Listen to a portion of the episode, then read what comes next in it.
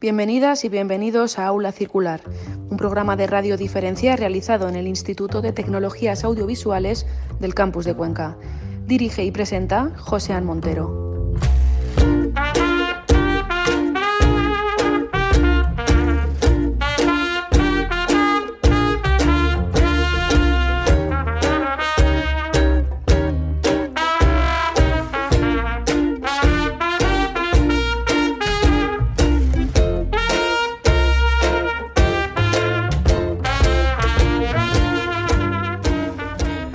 Bienvenidas y bienvenidos a un nuevo programa de El Aula Circular, un espacio dedicado a la cultura universitaria y a la comunidad educativa producido por Radio Diferencia en, colaboración con el Vicerrectorado de Cultura, Deporte y Extensión Universitaria de la Universidad de Castilla-La Mancha y el Patronato Universitario Cardenal Gil del Borno.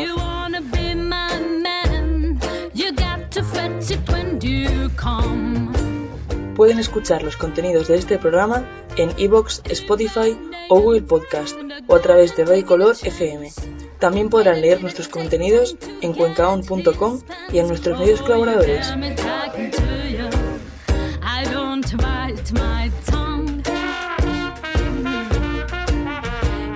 En el programa de hoy hablaremos de la metodología BIM o modelado de la información de la construcción, tema sobre el que se centrará el máster de obra UCLM que se impartirá en la Escuela Politécnica de Cuenca. Esta metodología permite trabajar con maquetas complejas en digital para permitir la previsión de materiales, coste energético y problemáticas en el proceso de edificación es la que defiende el grupo de investigación constituido en la Escuela Politécnica de Cuenca que ha hecho posible la creación de este máster dirigido por el arquitecto Jesús Alfaro González con el que hablaremos sobre este tema.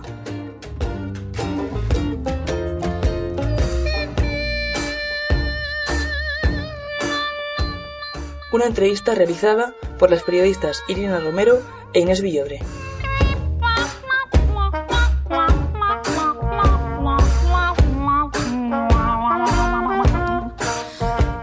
Y con la música de Derek Sirab les daremos la bienvenida a este nuevo programa, y ya van siete de la hora circular.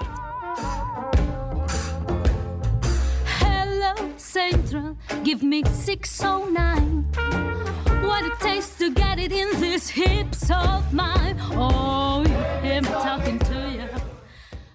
Quería empezar preguntando qué es el qué es el BIM y cómo se ha aplicado el grado y cómo se ha aplicado esto al grado de ingeniería de edificación.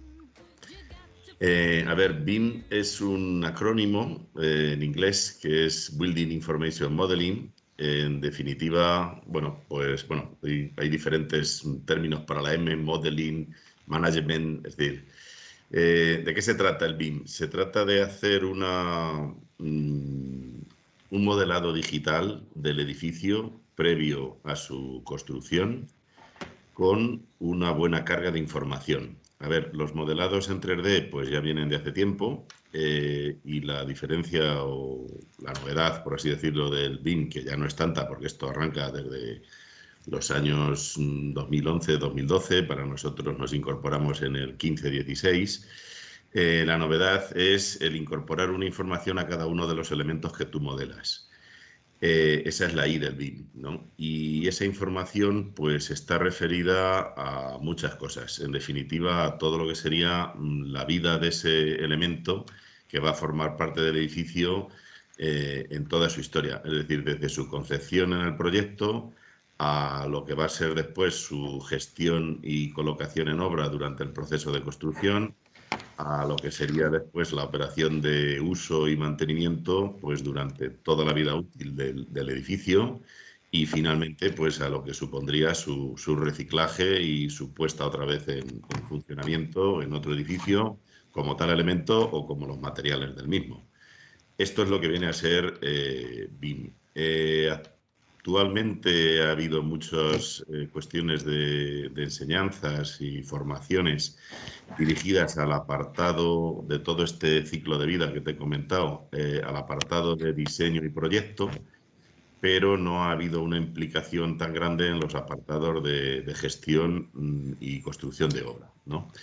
Entonces, eh, algo menos incluso pues, en lo que sería la parte de, de operación y mantenimiento. ¿no? Eh, nuestra intención con la, con la incorporación de este, de este máster pues es precisamente venir un poco a cubrir esa, esa faceta ¿no? que no está tan, tan extendida de lo que sería eh, la gestión en, ejecución de obra con metodología BIM. Esto, evidentemente, eh, conculca a muchos intervinientes que, que actúan también en el proyecto, pero mucho más después en lo que es la, construcción y no digamos en lo que sería ya el, uso y el mantenimiento. Y de alguna manera BIM también lo que ha traído es una, una visión diferente de lo que sería el, el, desarrollo del proyecto, que no es tanto una situación secuencial, ¿no? histórica, primero pienso, después hago proyecto, después licito el proyecto, después construyo, después uso, mm, después contrato el mantenimiento y finalmente pues reutilizo aquello, sino que lo que propone la metodología BIN es traer todas esas fases al, primer momento, al minuto cero, cuando uno piensa ya en hacer algo, y es lo que hemos venido a desarrollar, pues el, proyecto, el desarrollo de proyectos integrados, ¿no? el IPD. Eh, esto es muy importante porque efectivamente pues, trae eh, opiniones y visiones de, personas y de agentes que van a intervenir en la vida útil del edificio, que es muy interesante conocer su, opinión desde la propia concepción. Eh, esto es un poco revolucionario, un poco novedoso, pero bueno, pensamos que incluso con la ley de ordenación de edificación en España, eh, totalmente en vigor. Mm, ahí se están haciendo esfuerzos por, los ministerios, por las consejerías y por toda la parte de la administración para tratar de eh, ir introduciendo todas estas metodologías en el, proceso eh, constructivo de licitación y de proyecto de, obras. También quiero referirme que no estamos hablando solo de obras de edificación, sino que son obras, todo lo que entendemos por obra, o sea, edificación, infraestructura o cualquier obra que se vaya a hacer. ¿no? El máster arranca un poco, mm, no gemelo, pero sí siguiendo un poco la estela del que nos antecedió en, la Escuela de Caminos de, Ciudad Real, también de la UCLM, eh, que está ahora ya en su tercera edición y al cual nos invitaron en la edición del año pasado pues, a dar algunas partes a algunos profesores de, la Politécnica y, del grupo de investigación que dirijo.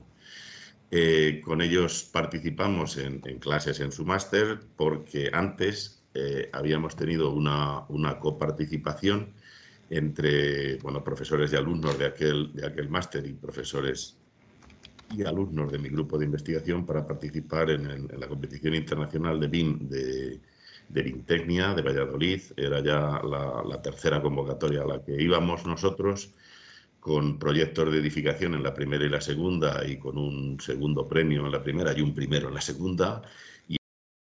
Y ser el proyecto que se proponía de infraestructuras, pues bueno, contactamos con ellos para hacer un poco una, una simbiosis entre las dos escuelas y, participar. Eh, bueno, esto lo hicimos durante el mes de noviembre del 19 eh, también resultados premiados, resultados premiados con el tercer premio y eso nos animó eh, ya cuando los conocimos a, montar este máster en la Politécnica. El de ellos está orientado a la parte de infraestructuras, el nuestro a la parte de edificación, pero insisto, no tanto la, rama proyectual, sino eh, la rama de, gestión y de, mantenimiento del edificio.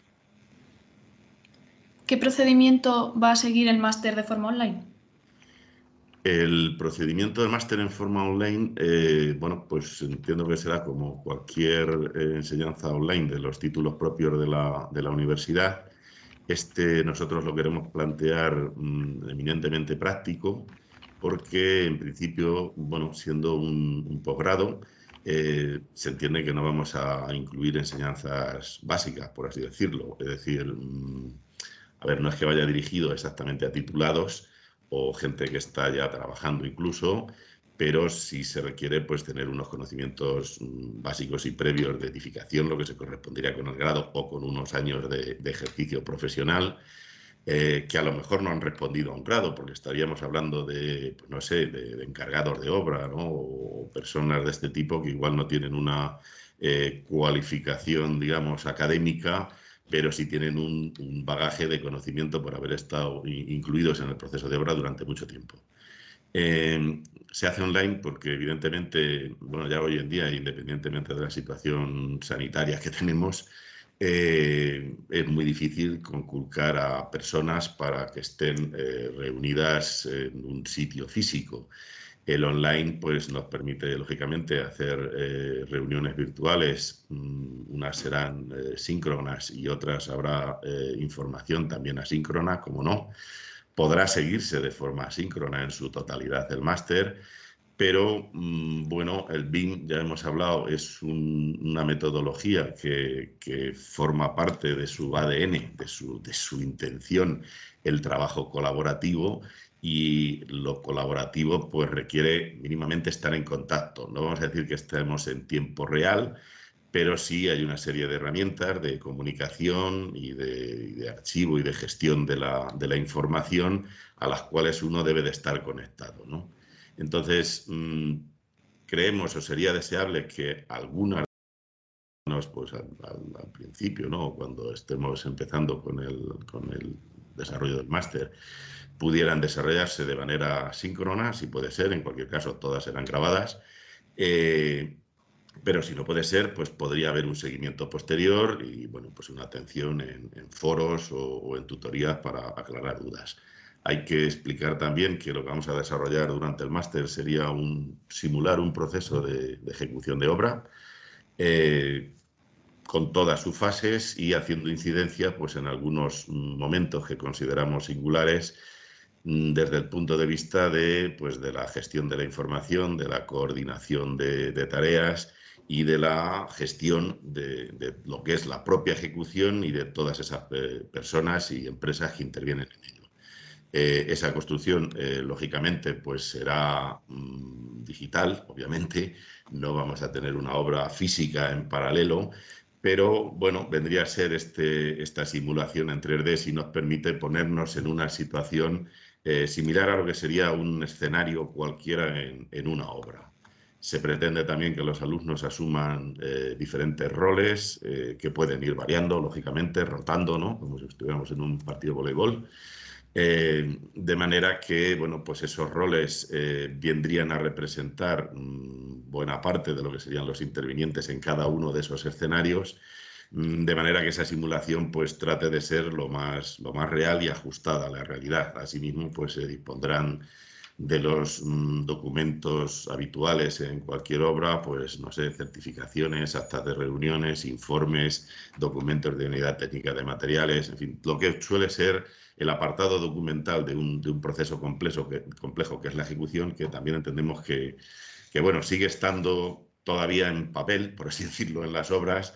En algunos casos, pues, pues se ha llegado a, la situación digital, ¿no? De archivo informático, pero falta un poco la, la, unificación de esa información, porque normalmente es mucha y dispersa y distinta y eso pues normalmente genera conflictos. Esto es un poco lo que queremos simular y la dinámica de funcionamiento del máster.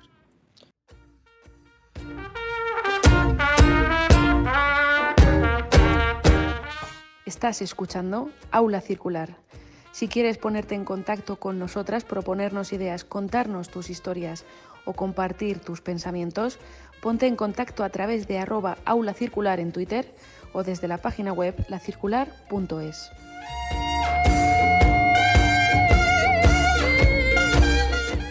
La crisis económica generada por la pandemia ha que el BIM sea muy útil a la hora de ahorrar tiempo y dinero en la construcción, ¿no?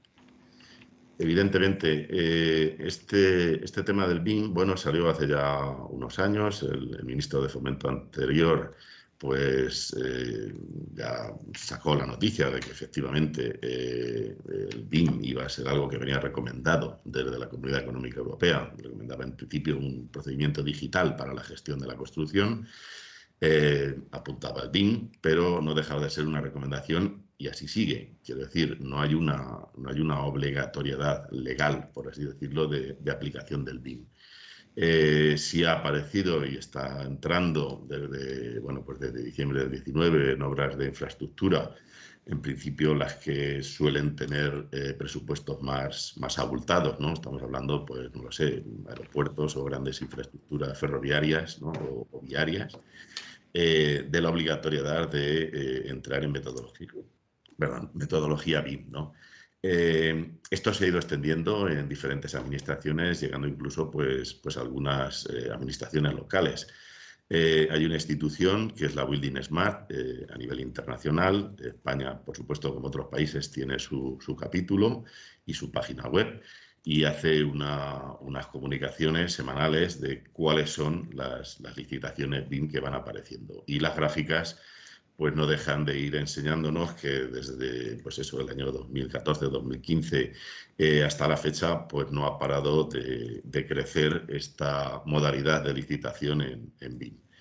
Eh, desde el sector privado eh, igualmente se han ido adoptando estas, estas medidas porque se ha demostrado ya con casos reales y, con empresas reales que efectivamente la, la aplicación de la metodología pues ataca fundamentalmente a un, apartado de la construcción, es decir, es la gestión de procesos, es la gestión de la información y, lógicamente, en una obra, pues, cualquier edificación, depende. Un poco este tanto por ciento, pero aproximadamente un 50% es material y un 50% es lo que no es material, equipo, mano de obra y otras gestiones que hay que hacer pues efectivamente si se ataca ese 50% con una reducción importante, pues lógicamente esto redunda en beneficios para la empresa que no duda eh, en aplicarlo y, en extenderlo. ¿no? Un ejemplo de esto pues ha sido Codere, eh, salió a bolsa hace unos meses y bueno, pues ha tenido una influencia importante porque empezó a hacer unas reducciones de plazos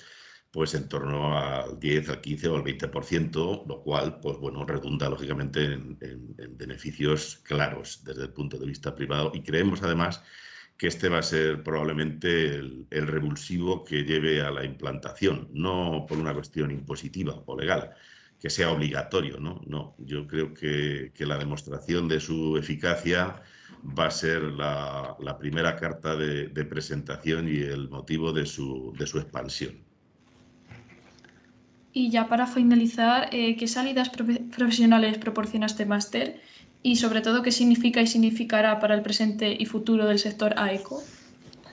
Eh, bueno, este, este máster es, es una, una, gota de agua en el océano. A ver, nosotros eh, acabamos de salir la, la formación en, en, BIM. A nada que tecleéis Master BIM en, en Google, pues bueno, vais a tener infinidad de entradas eh, y nosotros somos eh, uno más. Eh, efectivamente, la repercusión en el, en el sector AECO pues, pues será la del resto. Nosotros hemos apuntado bueno, pues en otra línea. Yo he hablado siempre de este máster como, como, promotor de él, como que va más allá del proyecto. ¿no? Es decir, que, que no nos quedamos en una herramienta que empiezo a ver un poco en el sector que, que, como que se pretende dejar, como que se ha quedado ahí. Dice, bueno, mira, es que esto, los proyectos antes se hacían en, en CAD y ahora se van a hacer en BIM, ¿no?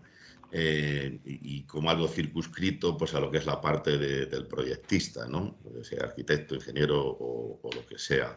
Mm, yo creo que no, creo que, y de todo eso hay un, bagaje formativo eh, impresionante de, un montón de, universidades y academias y, demás. Bueno, recientemente incluso el, Ministerio de, de Educación, creo recordar, eh, ha venido a sacar un, borrador que, todavía no está en, funcionamiento eh, para regular un poco lo que sería esta formación, pero llevándolo a, lo que sería un, pues un módulo de, formación profesional, para entenderlo, con esa equivalencia. ¿no?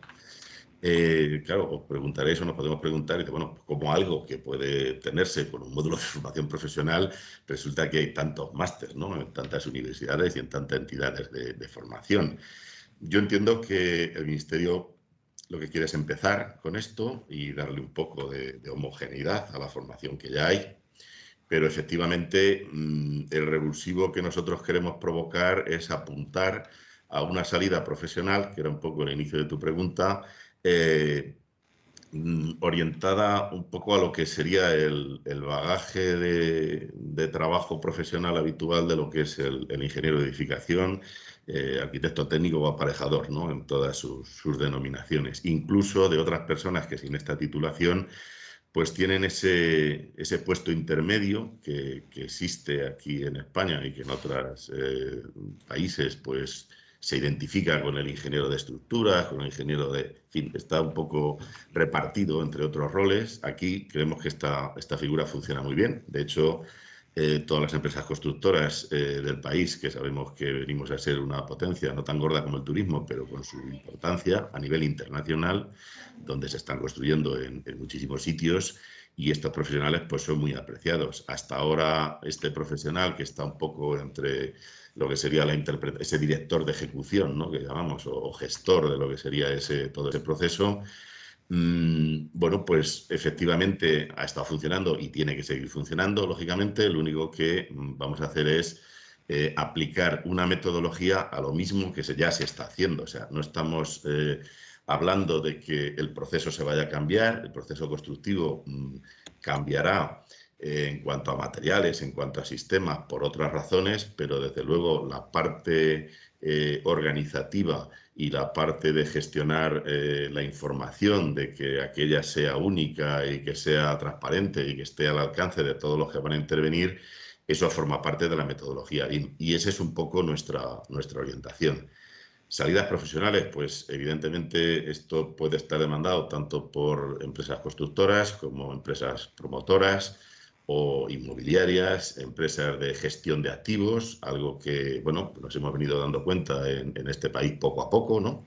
Empezaron eh, unidades de mantenimiento en las carreteras que no las habíamos tenido nunca, ya empiezan a tener una, antigüedad, más de 20 años, y empezamos a ver entidades de mantenimiento en, muchas empresas y en muchas sociedades que tienen eh, un activo en inmovilizado eh, muy grande y que lógicamente hay que gestionar y este inmovilizado pues ya no es solo una obra que se hace en un momento y va a durar 100 años y va a estar tal cual, sino que va a tener cambios, mm, no solo dentro de la propia obra, hay cambios y renovación y, revisión de las instalaciones, hay una gestión de todo lo que sería el mobiliario, no digamos todo lo que sería pues, el paquete sanitario, el paquete educativo. Ahora estamos precisamente, bueno, pues viviendo una experiencia, nosotros aquí en la propia universidad, ¿no?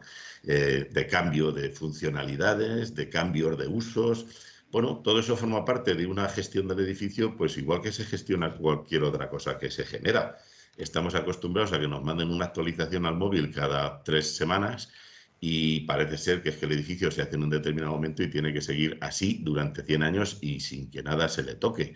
O sea, esto ha, dejado de existir, el facility management, o sea, el mantenimiento, la conservación y la gestión de, los usos y de las funciones de cualquier infraestructura eh, forman parte de lo que sería ese proceso que debe continuar, o sea, que no se acaba con la obra y ya está terminado y, ya no se lo vuelve a tocar.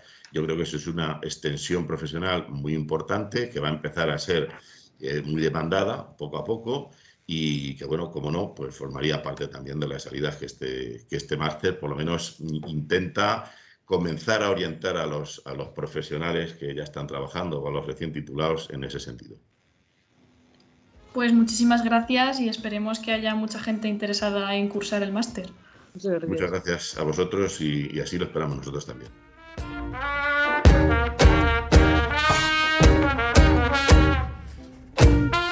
Gracias por ser diferentes. Muchas gracias por escuchar Aula Circular, un programa de radio diferencia en colaboración con el Vicerrectorado de Cultura, Deporte y Extensión Universitaria de la Universidad de Castilla-La Mancha. Thank you.